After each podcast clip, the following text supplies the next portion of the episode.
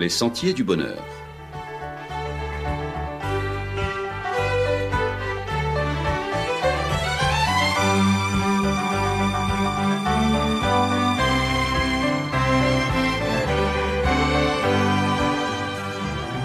Une émission qui vous apporte un message d'espérance, de paix, de joie et de confiance. Chers amis auditeurs, bonjour. Connaissez-vous l'expression en cas de chose Nous vous dirons de quoi il s'agit. J'ai pensé cette semaine à la situation de ces passagers à bord de ce bateau de croisière, passagers persona non grata dont aucun port ne souhaitait autoriser le débarquement, que l'on est loin de la vision idyllique fantasmée de la croisière, qu'ils sont loin ces regards de convoitise que l'on jetait il y a peu à l'endroit de ces privilégiés qui pouvaient s'offrir une croisière de rêve. En parlant de rêve, pour beaucoup d'Antillais, le mot croisière était synonyme non seulement de vacances oublieuses, loin de tout souci, pensez donc, all inclusive, tout compris, du moins c'était ce qu'on nous faisait comprendre. Le mot croisière était devenu synonyme de manger plein boudin. C'était l'évocation non seulement du lâcher-prise, mais trop souvent malheureusement l'occasion pour certains, trimballant jusque sur le pont de ces géants de mer, leur laisser aller légendaire. Cependant se retrouver comme tout récemment sur ces palaces flottants, enfermé, confiné dans sa cabine, recevant sa pitance comme au pénitencier, comme en prison sur le pas de la porte, ne pas savoir où et quand on pourra débarquer, et entendre le capitaine informer avec gravité l'avancée dramatique et inexorable de la contagion, l'entendre énumérer le nombre de malades puis égrener le nombre de morts à bord, quel stress, quel cauchemar, quelle angoisse, quand on sait pertinemment qu'on ne peut au pire se jeter à l'eau et revenir chez soi à la nage, beaucoup parmi ceux qui en sont finalement revenus porteurs sains ou contaminés ont dû faire profil bas, accusés malheureusement d'être les vecteurs de la propagation de la maladie à terre. Dans tout ça, on ose à peine respirer à plein poumon, certains ne faisant pas confiance, n'ayant plus confiance dans les consignes d'évitement qu'ils jugent insuffisantes, alors ils s'avancent masqués en toutes circonstances, même à bord de leur voiture. On n'est jamais assez prudent, disent-ils. Pourquoi cette peur? C'est que tout le monde sait fort bien qu'au bout de tout cela, il y a, in fine, en bout de course, il y a la mort possible. On ose à peine l'évoquer, mais elle rôde autour de chacun comme un prédateur, comme un loup invisible. On sait de plus aujourd'hui que cet abominable virus ne fait pas de quartier et qu'il peut s'attaquer aux bébés, aux jeunes comme aux personnes âgées, aux riches, aux nantis comme aux économiquement faibles. Cette faucheuse qui vient vous voler votre souffle jusqu'en salle de réanimation, on l'évoque de façon allusive et pudique. On veut vivre d'espérance, on veut s'accrocher à la vie, on veut retrouver la vie d'avant, et chacun de penser qu'on y échappera de cela, qu'on y échappera, mais de cela, nul n'en sait rien. Ce qui est effroyable, c'est que cette épée de Damoclès est suspendue au-dessus de la tête de tout un chacun. En 1945, alors que mon père faisait partie du bataillon 5, le bataillon de marche antillais dirigé par le commandant Tourté, alors qu'il participait à l'offensive pour libérer la ville de Royan, tous les jeunes Antillais du bataillon portaient autour du cou une chaînette identificatrice qui devait servir, comme il le disait à l'époque à voix basse, en évitant ainsi de la nommer pour mieux la conjurer, la mort, cette mort qui pouvait surgir à tout moment. Alors il ne la nommait pas, mais il disait en cas de chose. Oui, en cas de chose. Le croyant lui fait tout pour faire reculer la mort, pour la mettre en échec, il ne se permet pas de la défier. Il pratique les gestes barrières, temple fermé, réunion annulée, pas de contact rapproché. Tous les gestes d'évitement et de mise à distance préconisés sont respectés. Le croyant fait tout pour ne pas mettre sa vie en péril, ni celle des autres. Il respectera donc le confinement. Il fera tout pour préserver cette vie précieuse. Le croyant demeure sur ses gardes. Cependant, le croyant demeure confiant dans le Dieu de la Bible qui se révèle comme un Dieu bon, qui ne fait pas le mal, comme le signale l'apôtre Jacques dans son épître. Ne dit-il pas De la même bouche sortent la bénédiction et la malédiction. Il ne faut pas, mes frères, qu'il en soit ainsi. La source fait-elle jaillir par la même ouverture l'eau douce et l'eau amère? Un figuier, mes frères, peut-il produire des olives ou une vigne des figues? De l'eau salée ne peut pas non plus produire de l'eau douce. Le croyant sait que Dieu ne fait pas le mal. Le mal ne vient pas de Dieu. La maladie ne vient pas de Dieu. Aussi le croyant ne redoute pas la mort, mais il ne la défie pas. Il ne la redoute pas, car il croit en la résurrection de la chair, il croit au jour du retour prochain du Seigneur selon la promesse du Christ.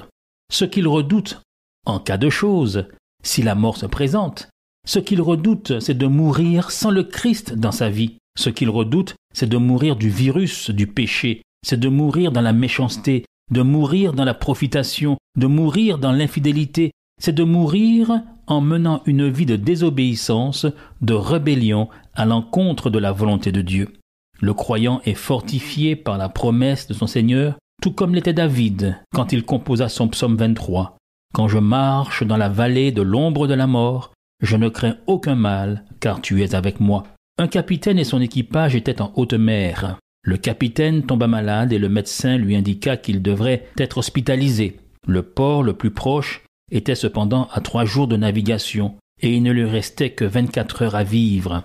Son second lui recommanda donc de se préparer à mourir. Le capitaine appela son premier officier et lui dit Le médecin m'a annoncé que je n'ai pas plus que vingt-quatre heures à vivre.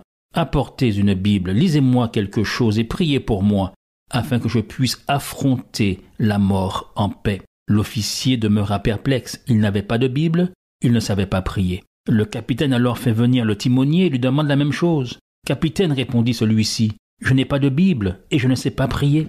Quand j'étais petit, ma mère m'a appris à le faire, mais la rude vie de marin m'a fait tout oublier. Quelqu'un alors se souvint que le mousse Guillaume lisait sa Bible en cachette, malgré les moqueries de ses compagnons. Fais-le venir immédiatement, ordonna le capitaine. Inquiet, se demandant ce qu'on lui voulait, Guillaume se rendit à la cabine du capitaine. Guillaume, ton capitaine se meurt. Tu as une Bible, apporte-la. Arrivé auprès du capitaine, celui-ci de dire à Guillaume Je t'en prie, tu as une Bible et tu la lis, alors lis-moi quelque chose pour que je puisse affronter la mort. Tout en feuilletant sa Bible, Guillaume essaya d'y trouver quelque chose d'approprié. Et il s'arrêta sur le verset suivant, celui que l'on trouve dans l'évangile de Jean, au chapitre 3 et au verset 16. Car Dieu a tant aimé le monde qu'il a donné son Fils unique, afin que quiconque croit en lui ne périsse point, mais qu'il ait la vie éternelle. Mais Guillaume se souvint de comment sa maman avait l'habitude de lui lire la Bible, en y plaçant toujours son nom à lui, chaque fois qu'elle voulait qu'il comprenne que la Bible avait un message pour lui. Et souvent, il avait lu ainsi ce verset de Jean 3,16. Car Dieu a tant aimé Guillaume qu'il a donné son Fils unique afin que si Guillaume croit en lui, que Guillaume ne périsse point, mais que Guillaume ait la vie éternelle. Alors, s'enhardissant, il demanda au capitaine s'il voulait bien y placer son nom. Guillaume alors reprit le verset ainsi, en y plaçant le nom du capitaine. Car Dieu a tant aimé Marcus qu'il a donné son Fils unique, afin que si Marcus croit en lui, que Marcus ne périsse point, mais que Marcus ait la vie éternelle. Alors, une larme glissa sur la joue du capitaine, qui s'endormit aussitôt serein. Ne voulez-vous pas y mettre votre nom à vous, loin d'éviter de parler de la mort ou d'en parler en tremblant Ayons la posture de la foi, celle de l'apôtre Paul, qui non par bravade ni inconscience, mais par l'anticipation de la foi se permettait de toiser la mort en pensant à la prochaine victoire totale de la vie et du grand vainqueur de la mort sur notre ennemi. Dans sa première épître aux Corinthiens au chapitre 15, et à partir du verset 54, l'apôtre Paul dit ceci Lorsque ce corps corruptible aura revêtu l'incorruptibilité et que ce corps mortel aura revêtu l'immortalité, alors s'accomplira la parole qui est écrite. La mort a été engloutie dans la victoire. Ô mort, où est ta victoire? Ô mort, où est ton aiguillon? Plutôt donc que de macérer dans la peur, préparons-nous donc plutôt à vivre ou à mourir dans le Seigneur. Dans ces temps difficiles, gardons courage, mais surtout gardons l'espoir, car Dieu nous a tant aimés, qu'il a donné son Fils unique, afin que si nous croyons en lui, que nous ne périssions point, mais que nous ayons la vie mais la vie éternelle. Bon courage, chers amis auditeurs. Protégez-vous et plaçons notre confiance dans celui qui nous permet de rester sereins même en cas de choses. À la semaine prochaine, chers amis auditeurs.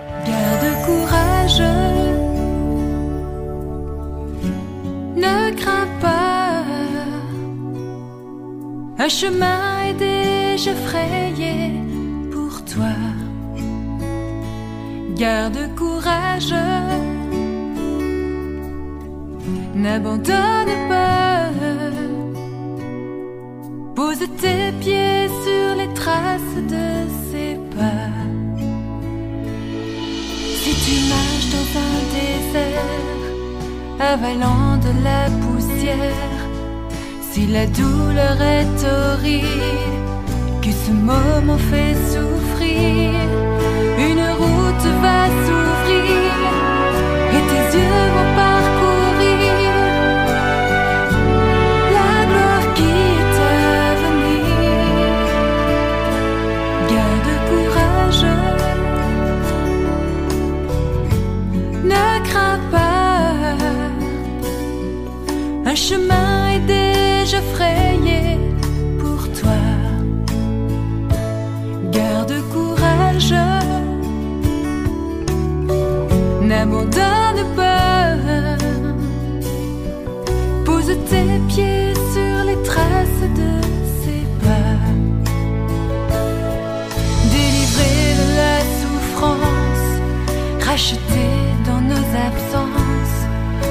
retournerons ensemble, habiter dans sa présence, et nous crierons de joie le triomphe de combat d'avoir pu garder la foi. C'était votre émission hebdomadaire Les Sentiers du Bonheur, un programme présenté par l'Église adventiste du septième jour. Aimeriez-vous lire le texte de la causerie d'aujourd'hui? Demandez-le. Il vous sera envoyé gracieusement. Nous tenons également à votre disposition notre cours de Bible gratuit par correspondance. Nous le recommandons vivement à tous nos auditeurs. Écrivez-nous aujourd'hui même. Voici notre adresse boîte postale 50 97 282 Le Lamentin CEDEX 2. Nous nous réjouissons à la pensée de vous retrouver à l'écoute la semaine prochaine à la même heure. À bientôt.